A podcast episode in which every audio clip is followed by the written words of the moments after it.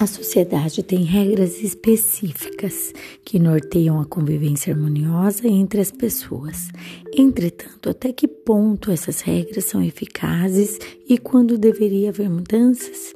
Ser mãe de uma criança típica me faz constatar o quanto a sociedade está despreparada para determinadas situações e o quanto nós, familiares, também nos sentimos despreparados e desamparados muitas vezes. Hoje vou falar de fila, espera e atendimento preferencial e o convido a pensar sobre o assunto.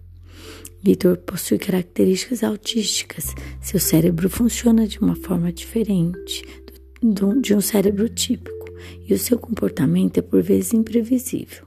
Ele pode estar bem, de repente algo desencadeia uma crise e de um momento para o outro ele começa a gritar, bater, morder ou autoagredir-se.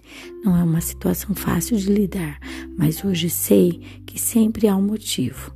Na tentativa de evitar que isso aconteça, busco evitar tudo que possa desestabilizá-lo, mas nem sempre isso é possível. Sei que ele não tolera esperar como as outras crianças da mesma idade.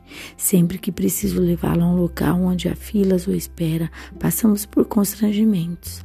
Infelizmente, há locais onde não existe senha ou fila prioritária.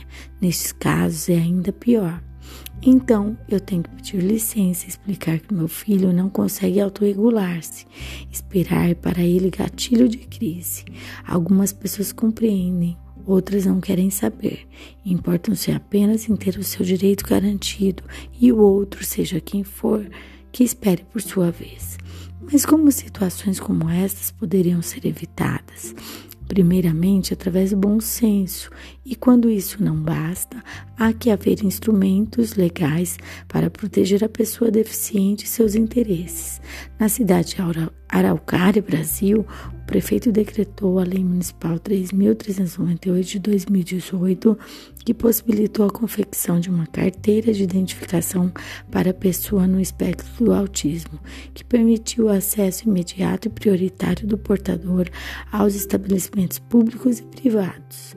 Seguindo essa iniciativa, o Brasil tem empenhado-se bastante no sentido de elaborar leis que promovam inclusão, proteção e qualidade de vida para essas pessoas e seus familiares, garantindo o acesso ao mundo fora de casa.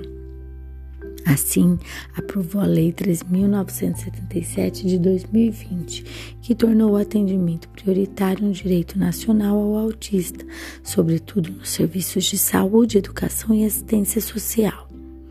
Leis como essa são muito importantes porque dão legitimidade aos esforços de inclusão, minimizam desgastes e constrangimentos.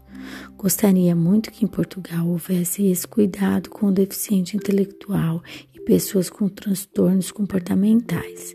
Infelizmente, aqui o artigo 2 da Lei 58 de 2016 de 29 de agosto, tira-lhes a possibilidade de atendimento prioritário em algumas situações.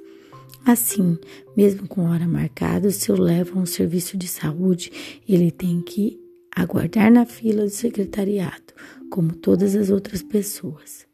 Compartilharei com vocês uma situação que vivenciamos e que me marcou muito.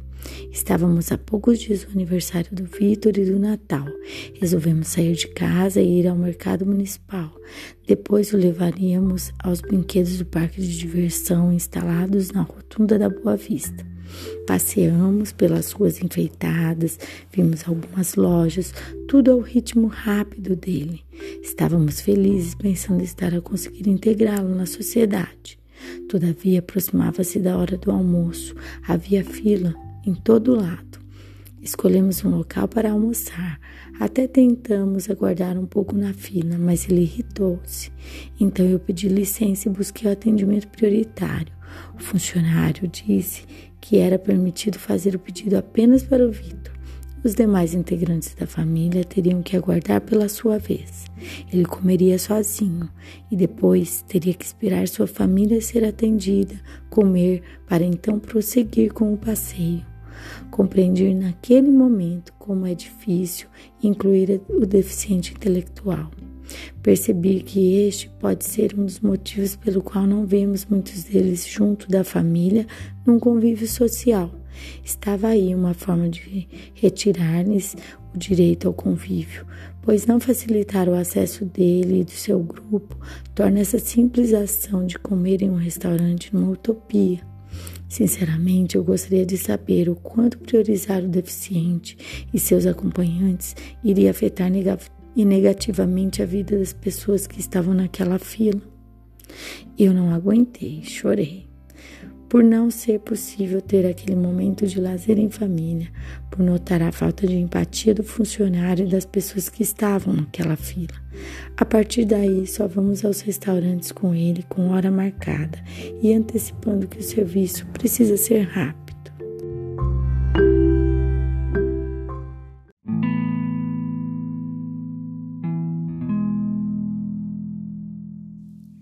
Que ano repleto de desafios cheio de intensidade, alegrias, tristezas, anseios, necessidades, conquistas, perdas.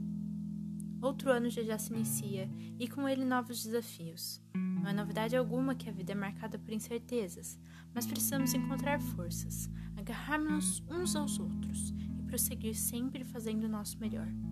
Sempre com muito otimismo e esperança de encontrarmos dias melhores. E para isso, cada um de nós deve fazer a sua. Enquanto humanidade, temos o dever de olhar para o outro com mais fraternidade e mais compaixão. A inclusão depende dessa força e ânimo. Caso contrário, voltaremos a viver dias sombrios, marcados pelo medo, pela indiferença, pelo ódio a tudo que é diferente e incompreensível.